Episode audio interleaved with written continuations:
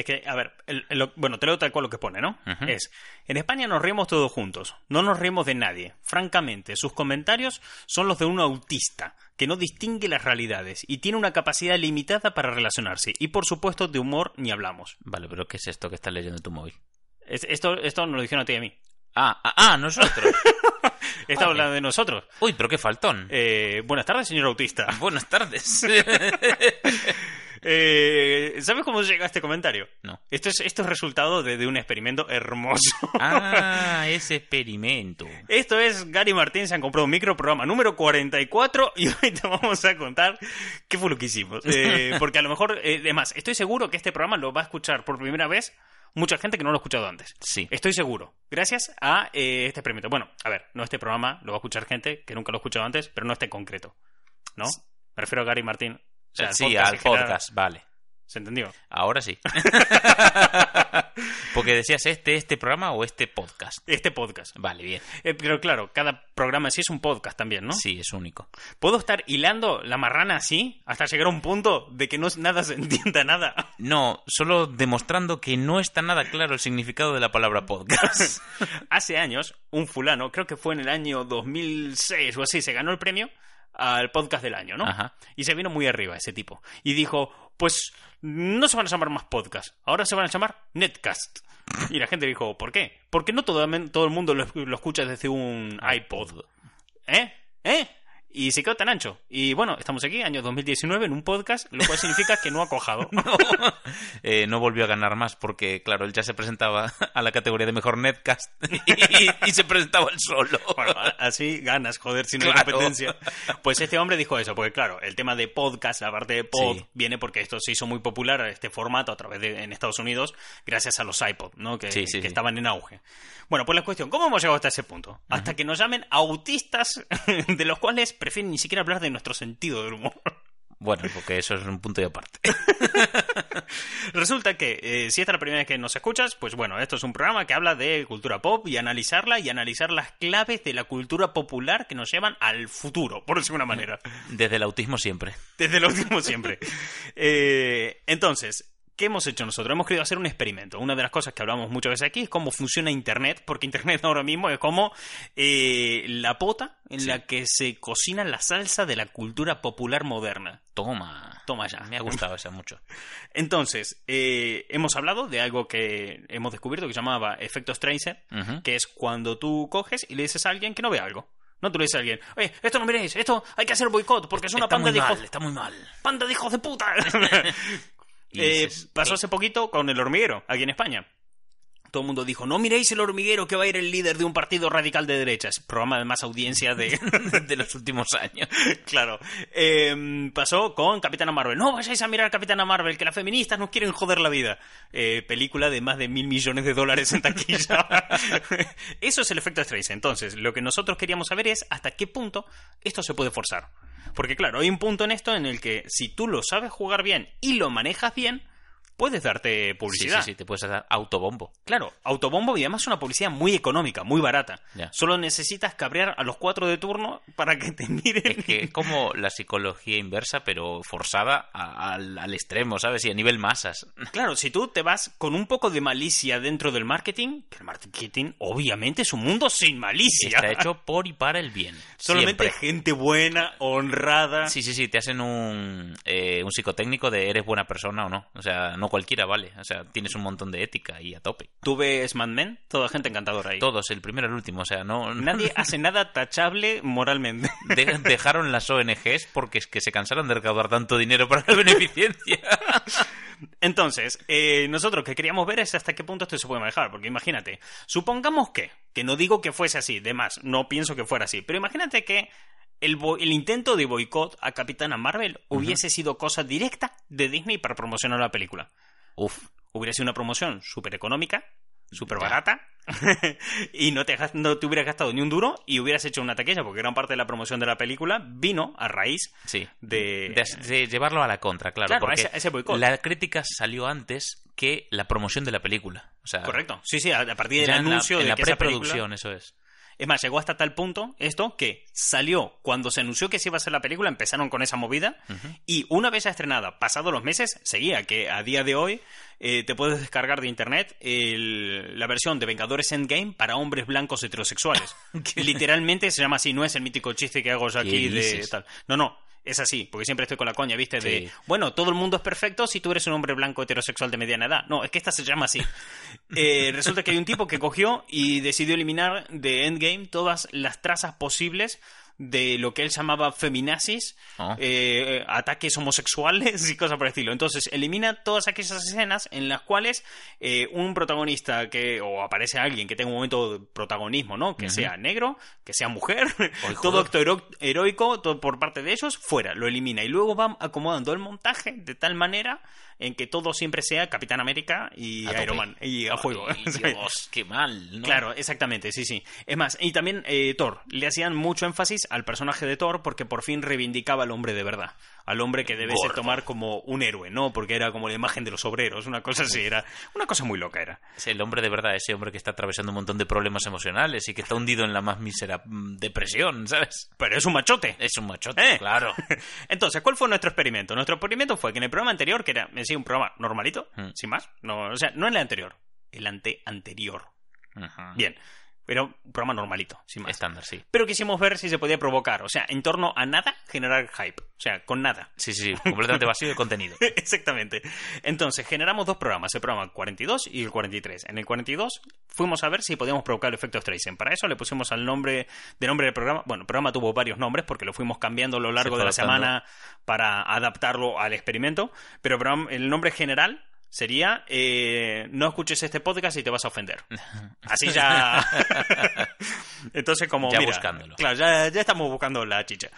A partir de ahí establecimos un código con los oyentes, si has escuchado el programa ya lo sabrás, que es el código like, que era que, bueno, si alguien comentaba entrando en el juego diciendo es que me parece espantoso, me parece horrible, entrando en esta mierda, ¿vale? Sí. Tenía que escribir like al comienzo para que nosotros supiésemos Que estaba siguiendo el juego. Eh, Exactamente.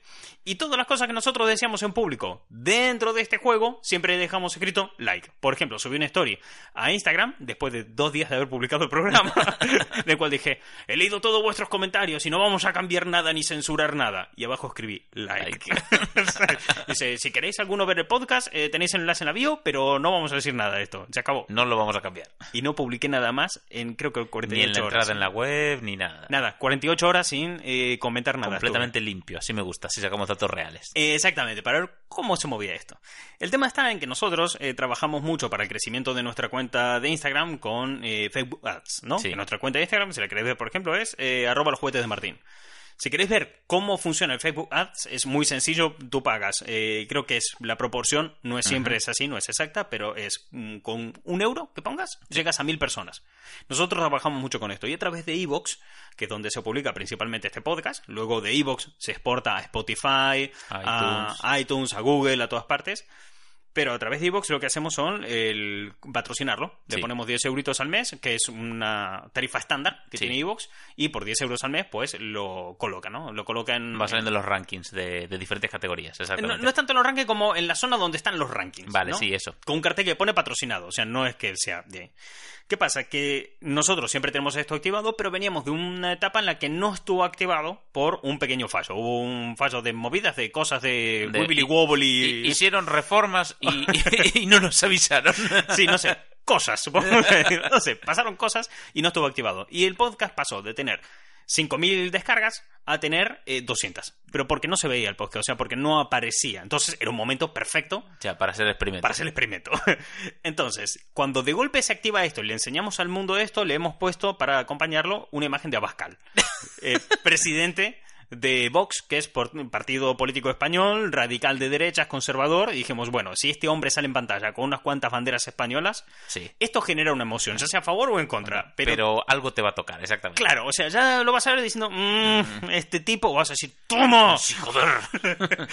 Entonces, si poníamos ese señor y al lado un cartel de no escuches esto si te vas a ofender, claramente tu postura más o menos ya estaba acomodada. o sea, ya escuches lo que escuches, tú vas a estar predispuesto a tener una opinión, Sí. ¿vale? Eh, Entonces, ¿qué hicimos? Colocamos el podcast ahí, lo liberamos bajo estas condiciones específicas donde no quisimos decir nada a nadie y los oyentes fueron dejando comentarios, comentarios hermosos, en plan de, no puedo creer que hagáis esto, eh, no puede ser, es que os habéis metido en un berenjenal, otra gente diciendo, es que ya era hora de que se dijera, comentarios que nos dejaron tanto en YouTube donde también publicamos el podcast, y en ebooks. Bien, ¿cuál fue el resultado? Nosotros que queríamos ver de todo esto, si generando este hype en torno a una polémica que debe ser censurada, Claro. si la gente acudiría más. Bien, el tema es que, lo dicho, nos estaba costando mucho llegar a 200 descargas el programa, por este problema que había, ¿no? Sí. Lo cual hemos pasado de 200 a 400 descargas. Con el, programa- el problema solucionándose. O sea, que ha habido, se ha duplicado Sí, prácticamente. básicamente. La retención en YouTube de, de la audiencia escuchando, o sea, mirando el programa directo, ten en cuenta que este programa que duran de media 50 minutos, 50 minutos para YouTube es mogollón, de tiempo. de largo. Pero la media subió hasta los 25 minutos. O sea, la gente escuchando 25 minutos. La mitad, se estaba comiendo la mitad del programa de media. La gente, por norma general, en YouTube lo que hace es escuchar los programas por tanda. Primero te escucha 10 minutos, eh, más tarde mismo día otros 10 minutos, entonces van... Sí, por bloques, exactamente. Exacto, lo escuchan entero, pero por, por tandas. Esta vez no, esta vez fueron 25 minutos de cañón. ¿Qué pasa? Esto ha provocado que eh, las redes, que, o sea, tanto eh, YouTube como Evox, que no lo estaban mostrando, por más que haya patrocinado, o sea, yo puedo patrocinar mucho algo, lo puedo poner muy en pantalla, pero no estás obligando a nadie a hacer clic. O sea, lo que tú patrocines, lo único que están haciendo es ponérselo delante de la cara a la gente para que lo vea. Claro. Es decisión de la persona si hace clic o no. Y tú puedes eh, abastecerte de ciertas herramientas, como lo que decíamos, poner la cara de Abascal o escribir el título de alguna manera, para que la gente haga clic Para o llamar no. la atención, exactamente. Bien, pues entonces esto llamaba un poco más la atención, pero tampoco mucho en comparativo anterior. Sí, sí llamaba la atención, sí invitaba al clic, pero estaba apareciendo poquito a poco. O sea, venía Hmm. de la nada a eso. Entonces, el subidón es bastante grande. En pero- comparación, claro. en comparación. ¿Cuál es el tema de todo esto? Que esto genera un efecto de rebufo. Si un programa se está posicionando, para cuando salga el siguiente va a venir con la misma velocidad que venía ese. Eso es. ¿Qué pasa? Que cuando venga el siguiente programa, al venir a semejante velocidad, los buscadores empezarán a mostrar el que viene a mayor velocidad y el otro lo dejan de enseñar. Entonces, ¿qué ha pasado? Por muy, ¿Esto pasa por muy patrocinado que esté? O Sí, sí, sí, por muy- porque, porque Internet funciona así. Claro, Internet funciona así, porque le interesa mostrar Contenido nuevo, novedoso siempre. Claro, y que además que le gusta a la audiencia. Y si ven que está teniendo más velocidad que el otro, pues vamos a meter el, el otro, ¿no? Entonces, el siguiente programa que hicimos, que fue el anterior a este, también fue otro programa pensado para toda esa gente que iba a entrar a cañón. ¿Qué pasa? Que un programa donde te sale a Bascal y te pongan, te vas a ofender, va a atraer un montón de público nuevo y muy distinto al que venimos. Pues, claro. Nosotros venimos de eso, de Instagram, arroba los juguetes de Martín, de nuestra web, toyhuntercollection.com. Venimos así y ahí hablamos de cultura popular, juguetes, Star Wars, Marvel, toda esa movida. No de política. No, para No nada. son temas que tratamos. No Podemos tratar ahí. Internet, cómo funciona la cultura en Internet, todo el tema, pero no vamos a tratar eh, economía global, por si una manera, ¿no? Eh, bien, ¿qué pasa? Que si tú pones un partido político y te vas a ofender, va a venir gente con Sí. unas claras intenciones políticas. De hecho, ya bastante tentamos a la suerte de no meterlo en Twitter, porque ahí sí que iba a llover mierda por un tubo.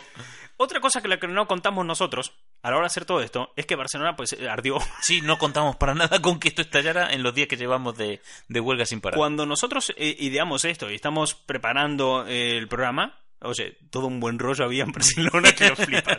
Fue decir, hacemos el programa y hacerlo y decir, pues mira, que en Cataluña los líderes independentistas van a recibir 13 años de prisión y Cataluña sale a la calle haciendo manifestaciones enormes, barricadas, de de fuego, sí. destrucción de mobiliario, eh, la mayor manifestación pacífica de la historia de España, por otro lado. O sea, Cargas policiales, todo, todo. una todo. movida. O sea, el, el to- todo lo que podía pasar en una manifestación ha ocurrido ahí. Con un montón de cargas mm, de, de carga política en Ya, todo además. internet. Entonces, Sí. claro, si ya la gente que iba a entrar al programa iba a ser con ciertas ideas, Ya. si además en ese contexto donde todo el mundo está siendo bombardeada por esa información, pues va a ser mucho más radical. cuando- y a nosotros nos ocurre que ese es el mejor momento para poner la cara de Bascal en nuestro podcast. Eh, valientes hijos de puta que somos, sí señor. Eh, Exactamente. Nunca pongáis en duda los gilipollas que podemos llegar a ser. Bien, llegados a este punto, llegamos a este momento de esta situación, sale el siguiente programa y los resultados fue de que hemos pasado de un programa que le ha costado más o menos, ¿no? En, en cuatro días. De hecho, mira, voy a entrar y te lo voy a decir ahora específicamente. En cuatro días consiguió 407 descargas. Pero lo dicho, cuando llegó el programa del domingo, que fue el último que sacamos, Sí. los buscadores dejan de enseñar ese para empezar a enseñar El nuevo. El nuevo, El nuevo, en 24 horas tiene 1101 descargas. Eh, bonito acelerador. Eh, sí, claro, la gente entró a cañón. ¿Qué pasa? Que este programa ya también estaba preparado para la gente que iba a entrar de golpe. Correcto. Entonces nosotros ya entramos explicando, mira, que ha habido un experimento, que no sé qué, no sé cuánto. esto. Y también les hablamos de callejas un poquito para ser de transición hacia de lo claro, que hablamos. es que antes de hablar del experimento, hay una cosa en internet que se llama la, la tasa de rebote. Sí. La tasa de rebote es cuánto tarda una persona entre que entra en un sitio y se marcha, en una Mm. página web o lo que sea. La tasa de rebote tiene que ser lo más alto, o sea, unos números como súper largos. O sea, si, Claro. si tienes una tasa de rebote de un segundo, es que la gente ha durado un segundo en tu página web. ¿Por qué se da esto? Porque la gente cuando entra no está encontrando lo que estaba buscando. Eso Entonces es. dices, ah, está bueno, me cunde y me voy. Bien, nosotros contábamos que hubiera una tasa de rebote, pero también sabíamos que iba a entrar gente nueva, así que hemos empezado el programa hablando de que el programa de Calleja era horrible, era espantoso, era un rollo de que insultaba a paletos en los pueblos. Eso es. Algo completamente ajeno a lo que solemos hablar en general. Claro, es que mira cómo Calleja se parece a Mercedes Milá, cosa que es verdad. Sí, eso no lo neguemos. Que conste, que en ningún momento dijimos nada que realmente no opináramos y No. que no tuvieran consideración. Pero sí que lo hemos dicho de tal manera que la gente que entraba con velocidad viniendo de, de un programa donde salía Bascal en portada y que estaba esperando un experimento y con el contexto de las noticias que había, ya cuando entrara sí se va a encontrar de lleno un programa que si eres partidario, o sea, si tú estás en contra de todo lo de Cataluña, estás a favor de Abascal, o sea, cuando tienes ciertos pensamientos tirando hacia el lado más conservador o derechista es. o por el estilo, te iba a molestar porque probablemente a ti también te guste el programa de Callejas, Claro, que a nosotros no. eso es. Entonces, sabiendo que iba a entrar un montón de público nuevo, que iba a estar muy en contra de las cosas que nosotros hablamos habitualmente, pues mira, es la primera en el frente. ¡Pam! que es, vamos a ver, ¿con cuán poco Ya. te puede molestar algo? Yayos en helicóptero. Entonces hablamos del programa que se llama Volando Voy. Hablamos de manera muy vaga del programa, o sea, ni siquiera nos hemos molestado en investigar mucho sobre su existencia, solamente en criticar su mera existencia. Que es criticable. Pero eso, entonces, cuando empezamos a hablar de este programa, ¿qué pasa? Que hay mucha gente que habrá entrado de golpe, que venía, o sea, eh, porque claro, después está el otro tema, que es el tema de eh, la segmentación. Te iba a preguntar si nos escribió el club de fans de Callejas. No, de momento no. Ya, porque Pero, quizá- invitar- pero ahora quiero invitar a Callejas al Ya, programa. pero bueno, más que nada, ¿sabes por qué no nos escribieron? Porque sabe Dios que no existe eso. El tema de la segmentación. ¿Qué pasa? Que los buscadores en Internet tienen segmentada a la gente. Entonces, como a base de los clics que damos en todas las páginas web, a base de Likes todo en lo, redes. likes en redes, todo lo que compartimos, toda esa información que siempre tanto se habla de que Facebook eh, se guarda para ellos y luego la venden y demás, toda esa información lo que hacen es segmentar la población para enseñarle a la gente lo que realmente le interesa ver. Entonces, eh, tú puedes hacer una búsqueda, tu colega hacer una búsqueda exactamente igual y ambos tener resultados diferentes porque los buscadores van a darle cosas que le interesan a esa persona. que de hecho, en un podcast que escuchamos, que es El Futuro, últimamente hablan de también lo que es la burbuja de Internet. Digamos que cada uno tiene un, bur- un Internet personalizado. Claro, de hecho supongo que eh, si os fijáis un poquito en YouTube os va a pasar. Si entráis en YouTube y empezáis a ver los vídeos vais a ver que siempre son muy similares los que os Mm. recomienda. Depende de la hora del día que os conectéis, es lo que os va a recomendar y todo siempre muy cerrado en lo que vosotros siempre estáis buscando, siempre estáis mirando. Si miráis solamente, no sé, vídeos de Fortnite, raro sería que os recomendara, no sé, vídeos de La Rosa de Guadalupe, Ya. por poner un ejemplo. Entonces, ¿qué pasa? Si está eh, posicionándose una cosa que tiene a Bascal de tal, con una bandera de España y con ese comentario a un lado y eh, más o menos le podía gustar ese podcast, les va a enseñar el siguiente. Claro. Entonces, toda esa gente que va a entrar, ya segmentada, ya precisa, es un tipo de gente que en la puta vida hubiera escuchado Habría nuestro a programa. nosotros, exactamente. De repente es abrir la banda para decir, eh, vosotros por aquí, ¿sabes? Iba a entrar gente. Yo no sé, no sé si está entendiendo bien esto, pero bueno, entraría un montón de gente que no estaría ni en nuestra cuenta de Instagram, que es nuestro fuerte, donde tenemos miles de seguidores, no estaría entrando gente de la web ni nada, sino un montón de gente nueva directamente a Al esto, podcast. pero porque ya venía con unas fuertes ideas políticas cerradas, gestionadas un poco por sus emociones de que reaccionaron a, a una imagen. ¿No? y, O y a venían una- y a un a contexto eh, político que está ocurriendo ahora mismo en Claro, Cataluña y España. Exactamente, entonces entran a cañón. Claro, Sí. entras a cañón y ni bien entras, insultan el programa que a ti te gusta y te ves los sábados por la noche en la tele, pues eh, salen estos comentarios en los que se dicen cosas como... En España nos reímos todos juntos. Yo voy a ir por partes con este comentario. Porque Vale, yo- Vamos a hacer un análisis, por favor, desde primaria que no haga analizo frases. Hay un tema importante y quiero aclarar aquí y después os voy a explicar por qué hacemos estos. En la puta vida le daría voz a un mensaje como este. O sea, si yo veo un comentario como este, es tan fácil como no te quiero en mi equipo. Fuera, chao. Hasta Luego, no te voy a dar voz, no te voy a dar voto. Luego explicamos por qué es esto. Pero eh, este, o sea, lo vamos a hacer de manera excepcional, que no siente un presente. No vamos Sí. a hablar, a no ser que llegue otro mensaje de mí insultándonos que nos haga mucha gracia. Pero de todos los mensajes que hemos recibido en, no sé, año y medio que llevamos en este proyecto, Sí. este es el más bestia. o- no bestia, sino colérico, creo. El, Sí, el que más, está más enfadado. enfadadito. Sí, alguien que está mu- muy comprometido con lo suyo y muy enfadado. Porque imagínate, tú entras a un programa, ¿no? Te escuchas un podcast. O sea, tú, Gary, que te Sí, tengo aquí sí, delante, correcto. imagínate.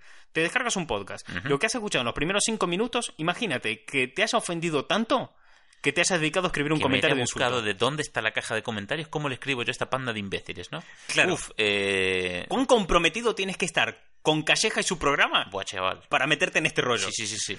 Entonces, claro, y no solamente con Calleja y rollo, sino con todo lo que representa todo lo que habíamos hablando en ese Eso momento, es. ¿no? Entonces, claro, tú, lo- los que estéis escuchando esto pensar, ¿qué tienen que decir en algún sitio para que os provoquen tanto como para salir a manifestaros insultando a alguien? Ya, ya, chaval. ¿Cuán comprometido tienes que estar con tu movida? ¿Cuánto te tiene que apasionar? Sí, sí, cuánto te, te estás tan flipado de, de- de los yayos en los helicópteros. A lo mejor es el piloto del helicóptero, ¿eh? Que le jode que nos metamos con su trabajo. No, no, si el piloto es Calleja. es verdad, es Callejas. Es tío- Pues más a mi favor, igual es Callejas. El comentario está firmado como anónimo. Pues por decir... Callejas, si tú has escrito esto, por favor, dímelo. Estás invitado al programa, te quiero. A ver, yo solo tengo dos opciones. O es Callejas o es Putin. ¿Sabes? Que le jode que... Sí, porque, en Putin Rusia, el, el único sitio donde no hemos perdido descargas ha sido en Rusia. A tope. No sé por qué. Nos ha, nos ha mantenido a flote Rusia, joder. La cuestión, eh, España, lo que se comentar, ¿no? En España nos, eh, nos reímos todos juntos. Vale, quiero hacer una pausa aquí. Este comentario de nos reímos todos juntos es el típico comentario que te diría el abusador del cole Ya. cuando lo pilla la profe y dice, pero no me estaba riendo de él, me estaba estamos haciendo un chiste juntos, somos amigos. Sí, somos amigos. Qué casualidad que este argumento de nos estamos riendo todos juntos lo hace siempre el abusón. El que lo dice el que precisamente acaba de hacer algo que no tiene ni puta gracia. Exactamente. Hay, hay una cosa, que es que el humor siempre tiene que ir de abajo hacia arriba.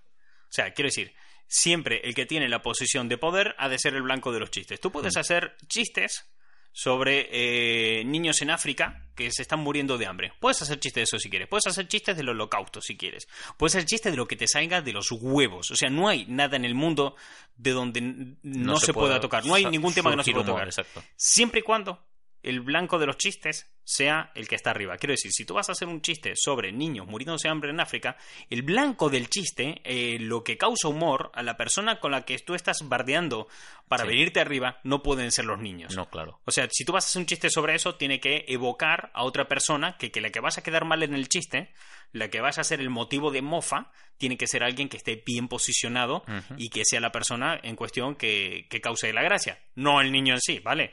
¿Qué pasa? Que cuando esto no se cumple es cuando suelen ser los argumentos de, pero si nos estamos riendo todos juntos, che, si somos todos amigos. Luego me gusta el punto de, en España nos reímos todos juntos, como si tú y yo viviéramos en otro sitio. Ya, claro. Eh, no Ya nos, nos está marginando de base, pam. claro, no nos reímos de nadie. Sigue. Si nos reímos todos juntos, Una, un país que ha dado los guiñoles. ya. ¿Vale? un país que tiene la revista El Jueves. ¿sabes? a ver, en el humor por norma general te ríes de alguien siempre. O sea, no hay ninguna película... la- Mira, hace poco subí un vídeo a YouTube en el cual habla de este tema, de que el humor en el 99% de las veces implica violencia. Porque siempre es la risa a costa de alguien, por norma general. Es a costa de algo en concreto. Alguien que se confundió, alguien que se cayó, alguien que se golpeó. En las películas de Leslie Nielsen siempre había alguien que era el pardillo que se comía alguna bofetada o, tal cual, o algún comentario fuera de lugar o algo por el estilo. Pero no es malo eso, quiero decir, siempre y cuando te ubiques. Yo siempre pienso, si en España no nos reímos de nadie, ¿por qué Wyoming perdió su trabajo en Caiga quien caiga? Claro, Hostia. exacto. Eh, francamente, sus comentarios son de un autista que no distingue las realidades. Toma, porque hay varias. Claro, es que la culpa La no realidad es de cada uno, por no claro. empatizar con el hombre blanco de... No, a ver, a lo que voy...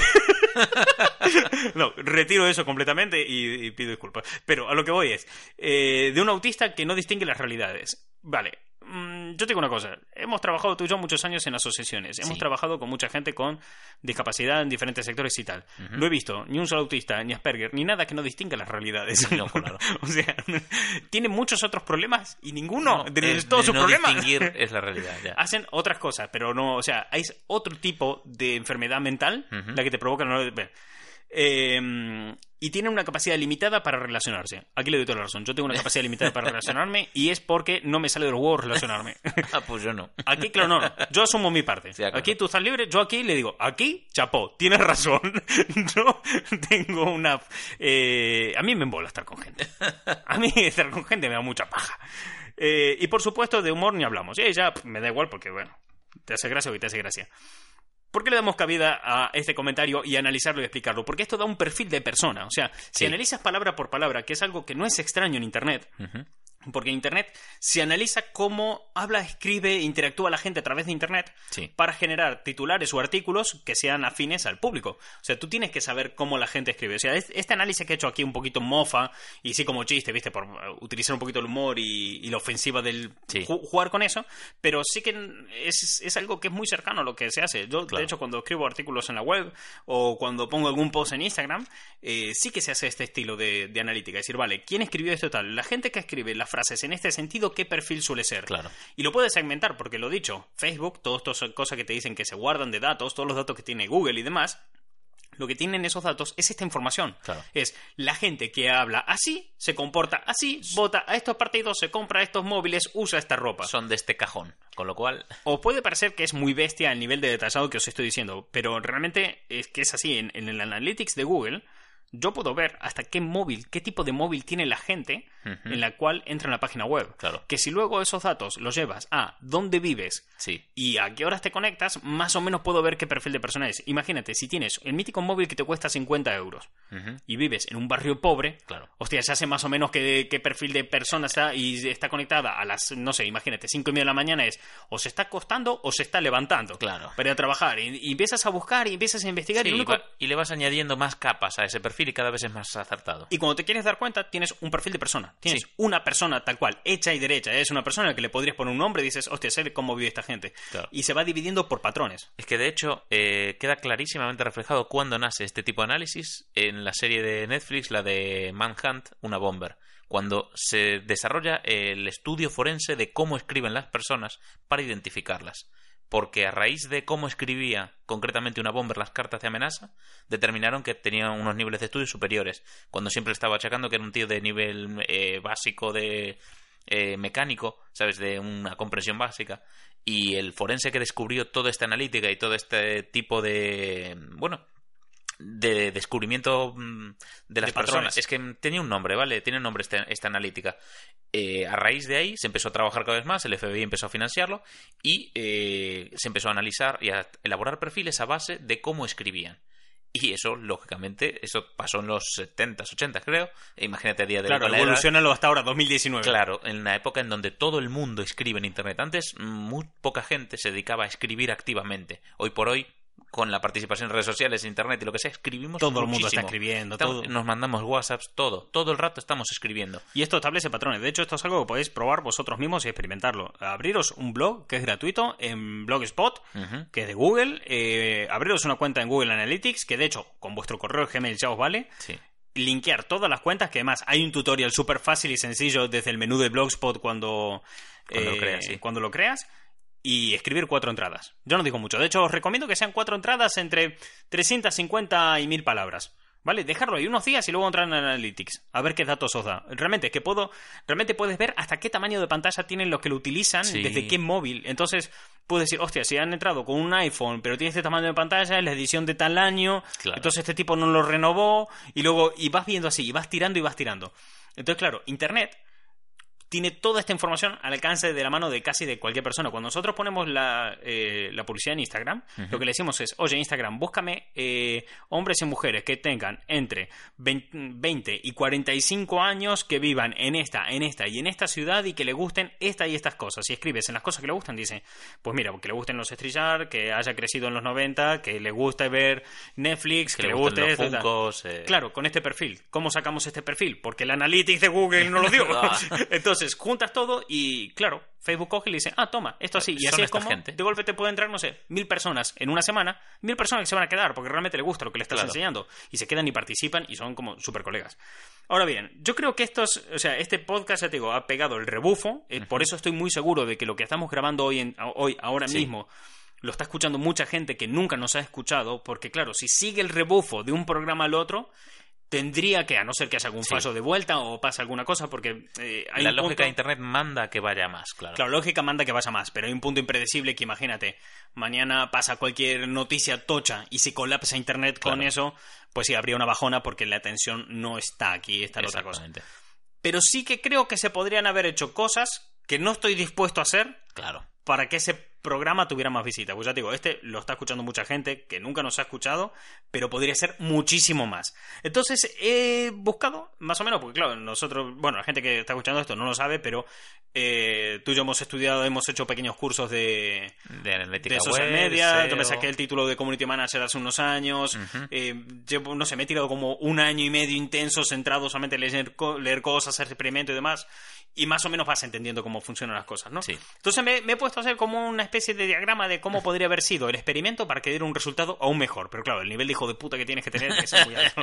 Porque nosotros lo he dicho, hemos hecho siempre todas estas cosas, pero desde un punto de vista donde la base es que todo el mundo gane, siempre aportar valor, nunca mentir, nunca engañar. De hecho, Ujú. lo tuvimos muy fácil realmente aquí para, para Sí, engañarlo. Sería fácil. Hu- Hubiera sido muy sencillo y no lo hemos hecho.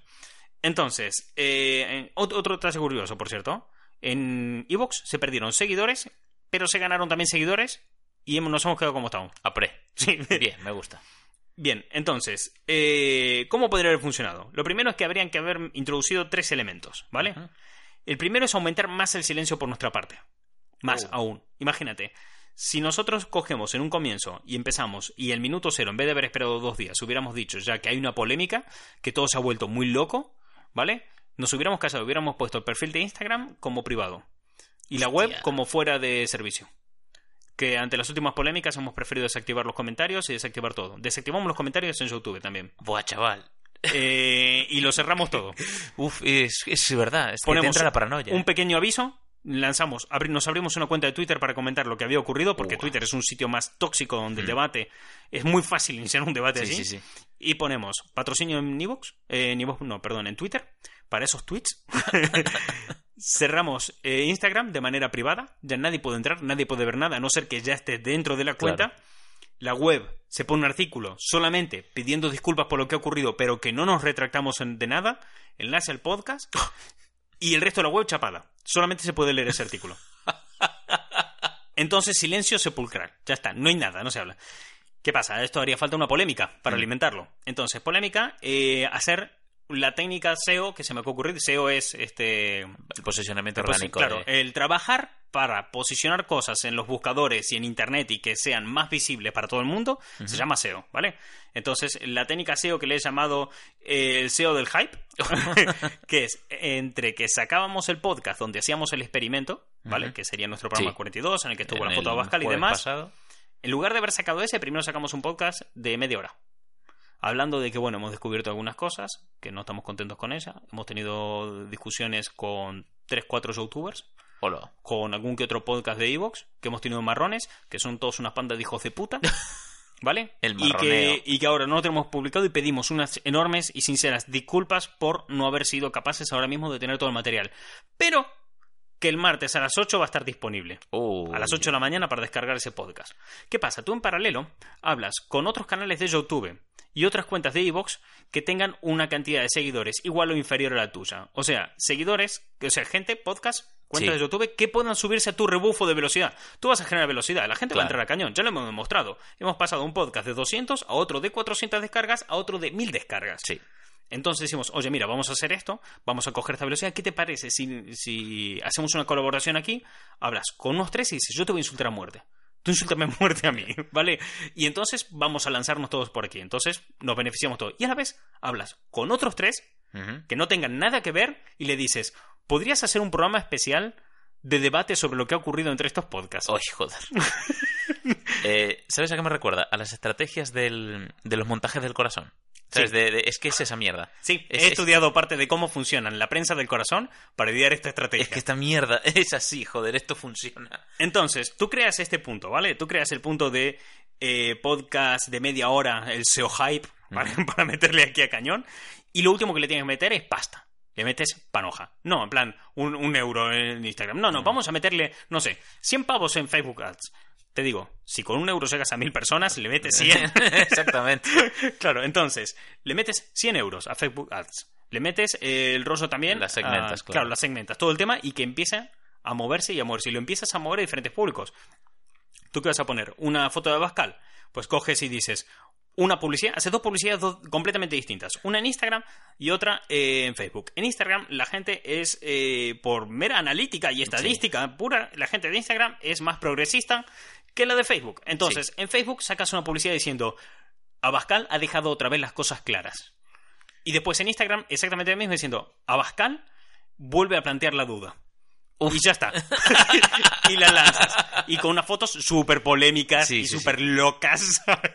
Buah, chaval. Bien, entonces tú lanzas y mete pasta. Y, además- y a partir de ahí tú vas midiendo, vas cambiando y que toda esa publicidad vaya al podcast del hype Sí, sí, sí. y que se cree toda una red. Entonces, ¿qué pasa? Que cuando la gente va de- derivando el tráfico de una, de una publicidad a la otra al mismo podcast y ese podcast te derivará a otros programas, se va generando una burbuja, que lo que comentabas tú antes, de que la gente está atrapada en una burbuja en Eso YouTube, que siempre le muestra las mismas cosas, pero al momento que le das clic en uno y todo está subiendo con cierta velocidad, los buscadores, por pura lógica, le van a enseñar esas mismas cosas. Claro. Porque decir, oye, mira, esto está en tendencia, lo he dicho, la palabra clave es una tendencia, Tendencia. generas una tendencia de la nada.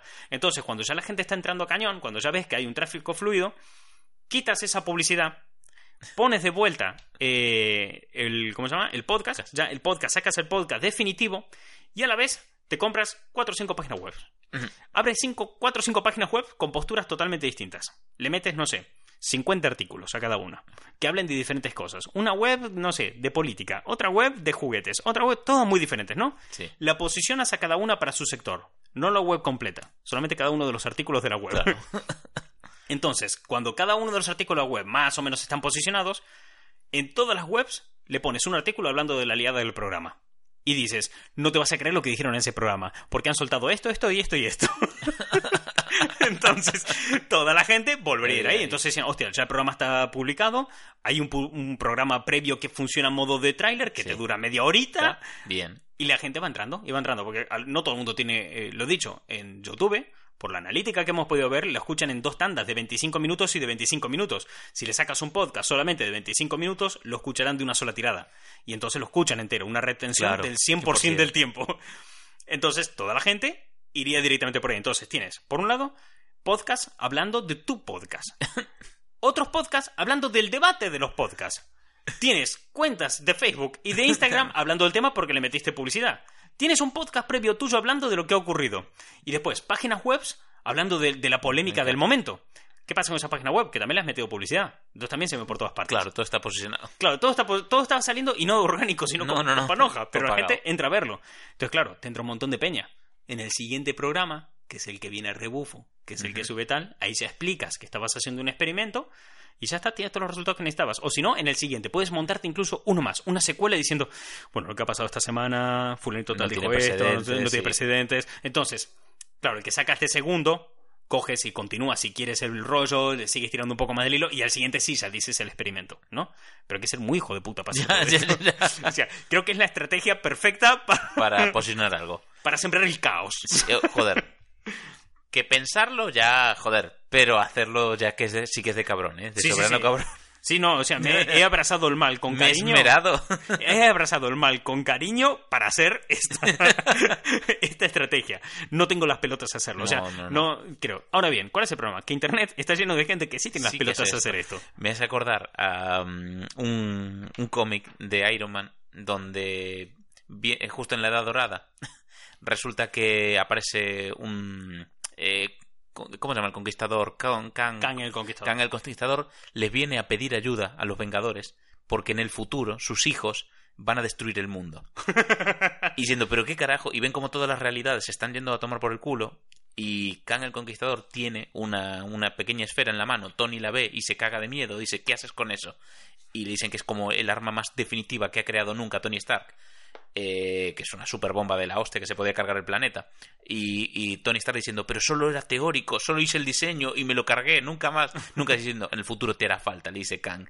Y, y es este rollo, diciendo, solo lo he hecho teórica, ahora tienes la bomba del mal, Martín. En el futuro vendrá Martín del futuro y te va a decir, tío, tienes que hacerlo ya. Sí, esto es una bomba del mal. O Esta sea, es una bomba tal cual, del mal. Porque el otro punto el que no profundicé el contenido. Ya, es Porque tú tienes el contenido del hype, ¿no? El Sí. del media hora. Pero el de una hora, eh, ese contenido de una hora, tú lo puedes... Porque, a ver, tú y yo este programa lo hacemos un poco con la punta al rabo, o sea, las cosas como son. O sea, yo vengo con, con un guion escrito en la mano, lo comentamos antes del programa, empezamos el programa, pero luego en la conversación de dos colegas ante el Van fluyendo, eso es. Pero si hubiera un guion, Uh, chaval. un Una- guion Una escaleta. ahí, con eh, neurolingüística ya preparada de Sí. Con unos input concretos unos minutos concretos. Si tú, por ejemplo, sabes que tu retención en los programas es de 20 minutos, metes un input cada 20 minutos, o sea, un, un Sí, choque, un una de llamada de atención, un cambio de patrón para que la gente se quede otros 20 minutos y ahí se queda. Una música que pueda acompañar de fondo. ¿y si yo un- soltara una burrada cada 20 minutos? Ya. Y esto es algo que funciona. ¿Y sabes cuál es la prueba que esto funciona? Los Simpson. Los Simpson tienen un patrón de soltar un chiste cada 10 segundos. Tiene. Sí. que estar en pantalla o de fondo.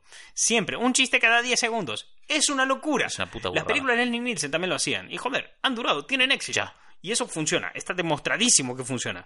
Entonces, tú haces un contenido así, medio vacío, en el que solamente hablas de cosas vagas, ni siquiera contenido propio, vas sacando de todos lados, y lo otro importante, das muchos datos, Sí. porque la gente, o sea, la gente se fía más cuando hay datos de por medio porque no tienden a ir a verificarlos. Claro. ¿Vale? Nosotros, imagínate que si en vez de hacer el rollo que hago yo, que me tiro dos tardes para hacer un programa, por ejemplo, que hicimos de Disney, en el que contábamos toda la historia de Disney, en el cual me tiré dos tardes eh, leyendo la historia de sí. Disney, documentándome, imagínate que me hubiera inventado todos los datos y me hubiera empezado a decir números. ¿Vale? Si lo haces de la manera correcta, dando los inputs correctos, hablando de la manera correcta, la gente se queda todo el programa y con una opinión definida sobre algo. Vale, entonces imagínate que haces eso durante dos, tres programas seguidos. Los tienes ahí, es que los tienes, los lo tienes. comiendo de tu mano. Y la coña es que Internet funciona así, fíjate. Porque hay una movida de que si tú te pones a analizar las páginas web, que por ejemplo, tú cuando, eh, si tienes un móvil Android, que supongo que la mayoría de gente que nos escucha, que, bueno, no, no supongo, lo sé, o sea, porque he visto las analíticas, sé que tenéis un móvil Android. Martín os espía por las noches cuando estáis durmiendo. Que ahí solo en la oficina el tipo, en calzoncillos, tapado con una manta que le envuelve la cabeza, una vela delante del ordenador con las gafas puestas diciendo, tienen móviles Android. y no son todos Xiaomi. No, Huawei es uno de los que se usa A muerte con pero, Huawei. Pero han aparecido hace poco, esos. Antes no estaban tanto. ¿Ves? Porque la gente de Huawei se hace esperar, pero es la mejor. El tema es que eh, si todo esto, tú fíjate, que tú vas entrando, si tú tienes tu móvil Android, ¿no? Y te vas a la, al, al mítico widget que tienes en pantalla Sí. con el logo de Google, que tú apretas ahí y te salen un montón de noticias. Si tú entras a esas noticias, y son noticias que ya están posicionadas, la mayoría para posicionarte han, han utilizado estrategias de este estilo. Hmm. Han utilizado estrategias de voy a poner eh, publicidad que crezca un montón, Sí. un artículo, y en base a este artículo, pues voy viendo que le gusta a la gente y lo voy colocando, ¿no? Entonces, muchas de estas webs lo que hacen es utilizar otros métodos para posicionarse y gustar más. Porque lo he dicho, por mucho que yo te ponga algo en la cara, es tu decisión hacer un clic o no. Claro. Pero ¿cómo decide la gente que hace clic? O sea, tú puedes ocuparte de decidir por él. Sí. Pero te puede condicionar tanto su decisión que, Puedes- acaba entrando. sí. Puedes condicionar mucho al usuario para que haga clic o no en algún titular. Si el titular es morboso, Buah. van a dar clic. Si el titular está súper posicionado en una idea, van a dar clic. Si yo, por ejemplo, Hawkers, la marca de gafas, Sí. una campaña famosísima que tuvieron ellos, que fue la campaña que los convirtió en la gran empresa innovadora del sector de las gafas en España, fue una campaña que hicieron que ponían, a nosotros nos gustan los perros, si a ti no te gustan los perros, no nos gustas tú. Pum. Pum, tum, listo, tajante, claro. Pero funcionó, y funcionó muy bien, porque era tajante, clara y directa. Fue, fue al grano y se posicionaba sobre un punto de vista, y eso, y eso funciona. Si le pones números, funcionan. Si le pones números impares, la gente hace más clic. Pero está demostrado, solamente hay que leer las analíticas. Sí. Es en plan, bueno, ¿cuánta gente ha hecho clic en un titular con un número par y en uno con un número impar? En plan de siete datos que no te creerías sobre las gafas. Hawkers. Eh, O cosas que no sabes. Dar por hecho que la gente no sabe cosas Ya. y decirlo de manera tajante. Así es como sale un montón de vídeos en YouTube que es las 64 cosas que no viste de Joker. A ver, pedazo hijo de puta. O sea, yo estaba en el cine, vi toda la película. Casi toda la película son planos de Joaquín Fénix. No pueden haber 64 cosas que no vi. a lo mejor sí hay 64 pelos concretos que no viste. Y te Claro. porque le falta un mechón exacto aquí que está quedando calvo el señor. Eh, pero Entonces- sí, hay, hay demasiados vídeos de 107 datos que no sabías de tal cosa. Digo, son muchos datos. Entonces, si van los números de a 2, en plan 64, un 6 y un 4, o si es un número impar, la gente va a hacer más veces clic. Todo esto, si a mayores lo posicionas en los buscadores, ¿y cómo lo posicionan los buscadores? Escribes un texto con las palabras exactas que la gente busca en Claro. Internet. Y sabes que eso, mira, te podría decir un montón de herramientas y páginas y, y programas que puedes utilizar para eso. Pero también puedes coger en Google y poner cinco cosas que no sabías de y ver qué sugerencias te da. Y dices, pues mira, que está de primero lo que más busca la gente. Así que Claro. un artículo sobre eso. Entonces ya sabes lo que busca la gente. Y el buscador le va a mostrar a la gente lo que haya escrito en el buscador. Así que se lo va a dar. Eh, Spoiler, casi siempre tienen que ver con pitos o, o vaginas. en Uy, general. hay- hay una- Siete cosas que no sabías Mira. de tu vagina. Hay una cosa maravillosa que, que hago a veces, que mira, voy a estar en Google para hacerlo aquí en directo, que es escribir una pregunta y ver qué me sugiere Google. Por ejemplo, voy a escribir, ¿cómo saber? Mira, ¿cómo saber? Eh, todas las sugerencias me dan. ¿Cómo saber si un huevo está bien? ¿Cómo saber si estás enamorada? ¿Cómo saber si estás embarazada? ¿Cómo saber si le gustas? ¿Cómo saber si tengo una multa? ¿Cómo saber si es oro? ¿Cómo saber si gustas a una chica? ¿Cómo saber si alguien te bloquea? ¿Cómo saber si le gustas a un hombre? ¿Cómo saber si es niño o niña? Tú coges, haz un artículo de cada una de estas mierdas y se va a posicionar. Sí. O sea, yo puedo escribir un artículo entero que diga cómo saber si un huevo está bien. A mí me extraña que lo del huevo está bien sea lo mejor. O sea, lo más buscado. eh, plan de, Dios mío, tengo un problema. Hay un huevo. ¿Te pasa algo, huevo? ¿Está bien? Eh, mira, hay otro que me gusta mucho, que, de- que suele cambiar muy seguido este, Sí. que es escribir puedo tener y qué sugerencias. Y siempre hay alguna loca con animales, o por lo menos me sale una loca con animales. Por ejemplo, ahora puedo tener y la sugerencia es gallinas en casa. Siendo, a ver, si averiguas qué problema tiene el huevo, puedes tener gallinas en casa. Entonces, la cuestión es que tú haces todos estos artículos, los posicionas, pones textos un poco vagos. Si os fijáis, muchos de los artículos en los que uno entra en internet, la noticia de verdad tal cual aparece a partir del párrafo 3 o 4, es porque los dos o tres primeros párrafos están hechos para posicionarse con todas estas palabras o búsquedas que hace la Claro. gente en internet para que Google entienda, ah, esto es lo que busca la gente, esta web concreta. Si a todo esto le agregas los números, le agregas que tienen eh, unos títulos con números escabrosos, posicionados y demás, Si el artículo va acompañado de según qué fotos también. eh, y entonces, ¿qué pasa? Tú entras ahí, entras a ver el- la web y hay un montón de publicidad y la gente gana dinero. Correcto. y así se gana panoja en Internet. Es más, hay una movida, hay una web que no conoce mucho. Bueno, si creas contenido para Internet, por norma general la conocerás, o si sigues muchos youtubers la conocerás, pero si no, no, que es Social Blade, en el cual podéis ir a ver vosotros mismos cuán bien funcionan estas cosas. Coger un canal de, de YouTube. De estos que haga de 32 cosas que no viste en la película de Vengadores y que no vas a poder creerte la número 15. Ujú. Coger cualquiera de estos canales que suba estos vídeos y coger ese canal de YouTube y ponerlo en la página Social Blade. Social Blade es una página que hace auditorías a canales de YouTube, páginas de Instagram y cosas por el estilo. Y no solamente te dice cuántas visitas y suscriptores al día gana ese canal, sino cuánto dinero está ganando. Coger cualquiera de esos canales, entrar y vais a ver la panoja que están ganando. Es el mal, o sea. Ya, ya, ya, son, son maléficos. Claro, entonces hay gente que es muy guay porque utiliza todas estas movidas para el bien. Es el rollo de, mira, si alguien en internet está buscando, no sé, como por ejemplo, mira, me, eh, hace no mucho vi que una de las búsquedas más grandes que habían en YouTube es, ¿cuál es- en YouTube no, perdón, en Google, era cuáles son los Hot Wheels más buscados. Y dije, hostia, hasta me pareció curioso a mí saberlo. Y entré y todas las páginas que me salían me parecían una poronga. Es que me parecían malísimas. Entonces, ¿qué hice? Jo- Coño, pues mira, si la gente lo está buscando y no está encontrando unos artículos buenos y decentes que te aporten valor, pues mira, pues lo hago Lo yo. hago ser. Lo escribí y a día de hoy es el artículo mejor posicionado y con más visitas de toda la web. Joder. Pero claro, es que porque hay un montón de gente a la que le está resultando útil ese, ese rollo. Claro. Y también te digo, es un montón de curro. Por eso se ponen anuncios, por eso nosotros ponemos anuncios, porque es la manera de que tu trabajo sea remunerado con Eso esos es. anuncios. Pero hay gente que lo hace así y después tienes otras webs que dicen, "Ah, no te lo vas a creer, pero Goku está en el universo Marvel. Y luego entras y te das cuenta de que lo que están hablando es que Miles Morales comenta en un momento en un cómic que alguien se parece a Goku porque resulta que Miles Morales, el nuevo Spider-Man, Lee Dragon Ball. Dragon Ball. Y es como, venga, tío. Ya, sí, está rebuscado. No, lo siguiente. Porque también hay otro punto, que es la segmentación que decíamos antes. Internet está tan segmentado que puedes ver qué públicos son más crédulos que otros, o más inocentes, Sí. o más apasionados, ¿no? Por ejemplo, nosotros ahora hemos provocado ese punto de provocar a gente apasionada. Nosotros hemos sacado este podcast con el tema de Abascal, hemos sacado uno después en el que intencionadamente al comienzo hablábamos de todo el tema de callejas para provocar a un tipo de público concreto y ver si esta persona estaba ahí o no, si esta persona se estaba manifestando, si habíamos llegado a ese tipo de público. Y hemos llegado. Sí. Pero claro, ¿qué pasa? Si todo esto lo puedes hacer de tal manera que decir, hostia, me he dado cuenta que los fans de Marvel son súper apasionados y siguen un montón Marvel. Si hago un artículo en el que dice que Scorsese odia a Marvel, tate, Ta, ta. van a entrar. Claro. Si hago un artículo que dice Joker es mejor que cualquier película de Marvel, van a entrar. Sí. O sea, el tema es provocarlos. Me posiciono muy fuerte en contra de esos y tal. A mí me pasó hace poco con un vídeo de, de YouTube que me rompió mucho los huevos porque a mí me está gustando mucho el. Ajá. Y tenía mucho miedo de estar metiéndome en esta burbuja Sí. En la que solamente Internet te va a decir que lo que tú piensas es correcto. Entonces fui a buscar vídeos fuera de esto. Entonces fui a buscar vídeos en YouTube que llamara Joker es terrible, Joker es malísima, Joker no sé qué. Sí. Y encontré uno que ponía algo así como estos son los motivos por los que no me gusta Joker.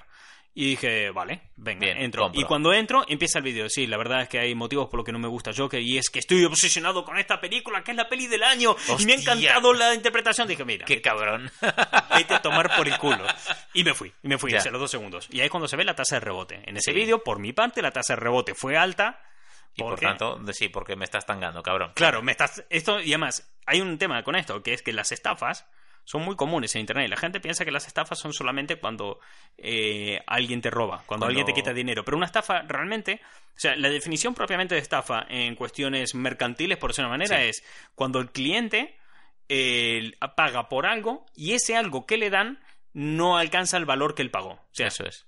Si yo estoy pagando por una cosa y tú me das algo que es de un valor inferior a lo que yo he pagado, yo considero que es inferior, es una estafa.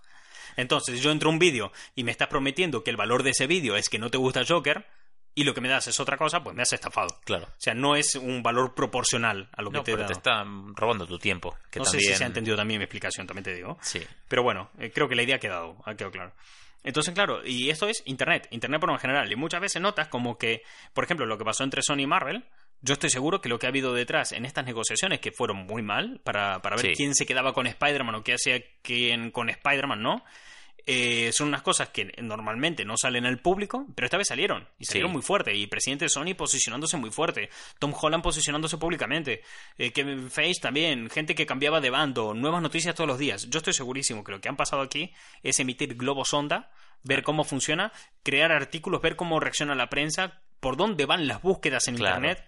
¿Quién está tuiteando sobre qué? ¿Qué perfil de gente es el que está comentando las cosas, no? Sí. Todo este tipo de movidas para recoger datos y ver cada uno de los y dos estructurar las siguientes pelis. Claro, no solamente eso, es ver quién de los dos tiene más que perder aquí. En Oh. esta negociación. Eso por un lado. Y por el otro lado, el decir, ah, vale, fulanito ha dicho esto, pues yo respondo con este comentario. Hmm. Si, por ejemplo, cuando sale eh, Sony diciendo que Kevin Feige no tiene tiempo para dedicarle a Spider-Man y por eso Sony se lo quita, lo siguiente que hace Kevin Feige es salir diciendo, me ha encantado trabajar con Spider-Man, lástima que esta etapa se acabe.